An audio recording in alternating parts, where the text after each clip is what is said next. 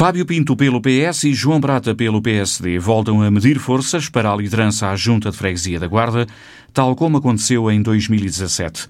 O antigo presidente da Federação Distrital da Juventude Socialista e atualmente coordenador do Grupo Municipal do PS na Assembleia de Freguesia da Guarda, Fábio Pinto, é considerado um dos nomes promissores para a renovação do Partido Socialista e é tido como o elemento mais dinâmico e interventivo entre os atuais dirigentes do PS local. Entretanto, no Partido Social Democrata, João Prata também vai ser o cabeça de lista à presidência da Freguesia Urbana. Há poucas horas, Carlos Chaves Monteiro dizia à rádio que contava com o atual presidente da Junta para a recandidatura à freguesia e o nome está confirmado. João Prata vai assim tentar um terceiro mandato consecutivo na liderança da maior freguesia urbana do distrito. João Prata Ganhou as eleições em 2013 pela coligação PSD-CDS, depois do Tribunal Constitucional concluir em acórdão que a limitação à renovação de mandato não se aplicava ao presidente da junta de uma freguesia constituída por agregação que tivesse cumprido três mandatos consecutivos numa das freguesias agregadas e voltou a vencer em 2017 pelo Partido Social Democrata. João Prata volta a candidatar-se à freguesia, novamente pelo PSD. Não quis para já gravar declarações, mas disse à rádio que se trata de uma decisão perfeitamente natural. Voltando ao Partido Socialista, é muito provável que Virgílio Bento possa vir a ocupar o segundo lugar na lista à Assembleia Municipal.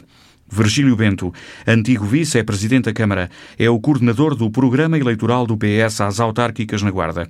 Recordo que em 2013, Virgílio Bento, depois de ter sido preterido pelo PS para ser candidato, decidiu avançar juntamente com Manuel Rodrigues para uma candidatura independente. A Guarda primeiro que contaria com o apoio de alguns socialistas e social-democratas e também de diversas personalidades de vários quadrantes da sociedade guardense.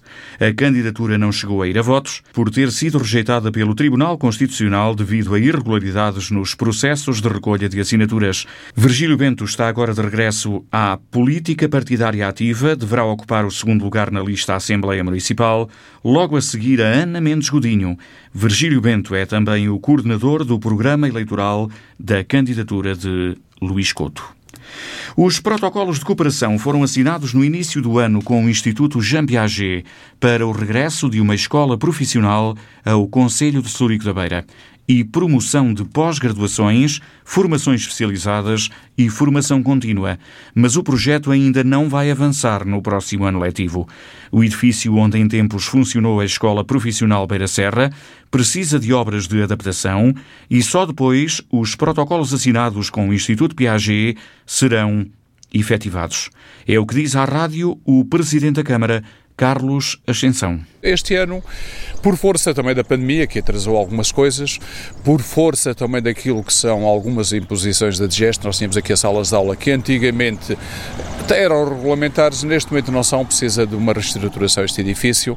Também é, é verdade que nós, isto era um processo que seria feito em contrarrelógio e, e também já havia uma rede de oferta de curso, uma, uma rede de oferta educativa que já estava determinada e como tal para este ano não vai ser possível, mas é um projeto que está longe de morrer. Nós vamos uh, trabalhar agora, temos mais tempo para isso e vamos trabalhar que para que proximamente, no próximo ano letivo, seja uma realidade e aqui quero esclarecer dentro de uma complementaridade com as ofertas que já existem aqui. Portanto, não será nunca uma concorrência, mas será sempre uma oferta, sobretudo virada para para a oferta profissional, para aquilo que nós necessitamos aqui em algumas áreas, no turismo, por exemplo, a nível da logística, nas empresas de transportes, e Celurico é forte nesse, nesse aspecto. Na logística, o parque industrial junto à autoestrada só agora começa a dar os primeiros passos. Fizemos aqui um, um, um, trabalho que estava por fazer a nível de, regulamento, a nível de todos os processos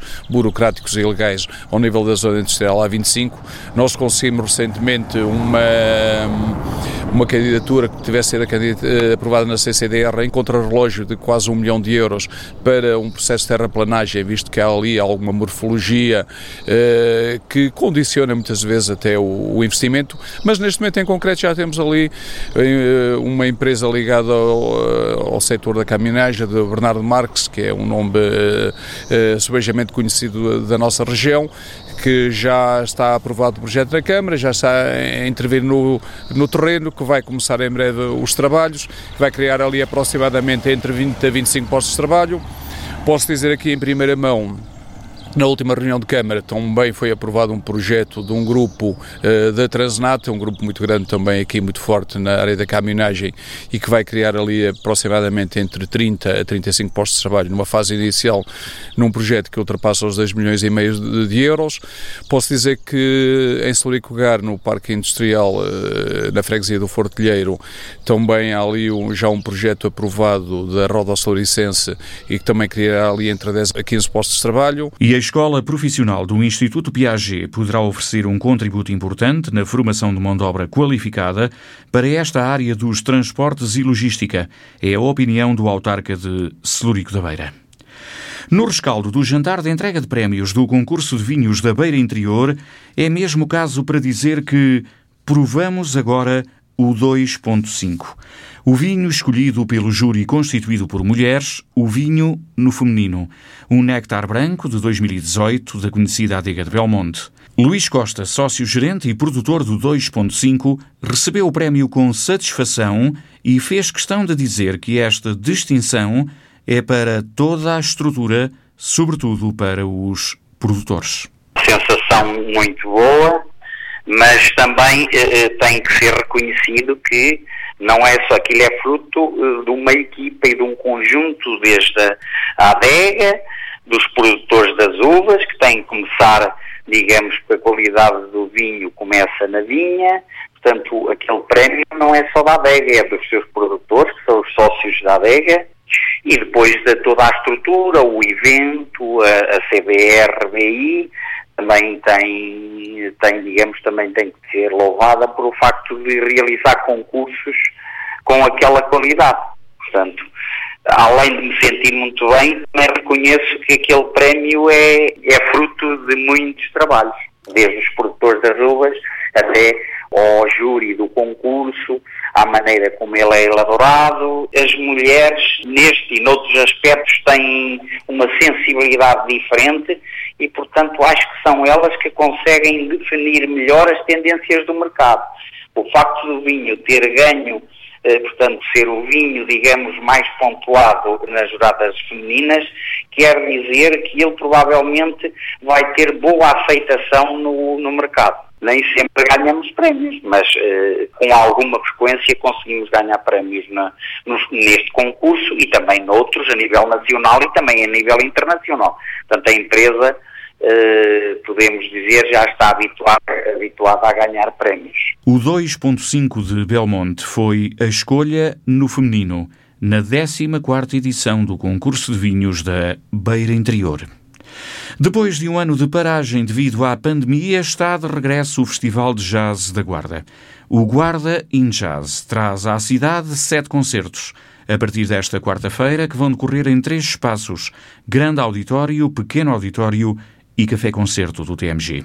Vítor Afonso, o programador do Teatro Municipal da Guarda, antecipa aqui os concertos desta primeira semana. Guarda em Jazz, com sete concertos de elevada qualidade e diversificadas tendências artísticas, abre com o cantor Ricardo Ribeiro, habitualmente conhecido como fadista, mas que aqui aborda a linguagem da fusão com o jazz com o pianista João Paulo Esteves da Silva. No dia 8, quinta-feira, subirá ao palco o músico austríaco David Elbock com o projeto Random Control, um criativo trio de músicos capazes de surpreender o público mais iniciado com a utilização de instrumentos raramente utilizados no jazz, como instrumentos de plástico e de brincar, didgeridoos e caixas de ritmos. No dia 9, sexta-feira, sobe ao palco uma cantora norte-americana do Texas, chamada Ailey Tuck. E para terminar a primeira semana de concertos do festival, vamos contar com o coletivo internacional Mova Dreva, quarteto de etno-jazz que tem como ponto de partida a cultura folk bielorrussa,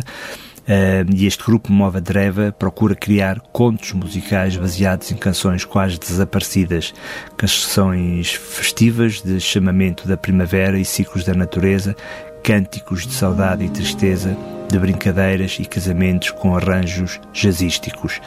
A ideia do projeto nasceu pela mão da pianista e autora chamada Katarina Lotkova, que investiga e recolhe músicas e costumes tradicionais do seu país natal. A partir deste conhecimento nasce uma identidade musical que junta à música tradicional influências do jazz, da música clássica, de estilos contemporâneos e de vanguarda. O Guarda in Jazz, a partir de hoje e até ao próximo dia 17, no Teatro Municipal da Guarda.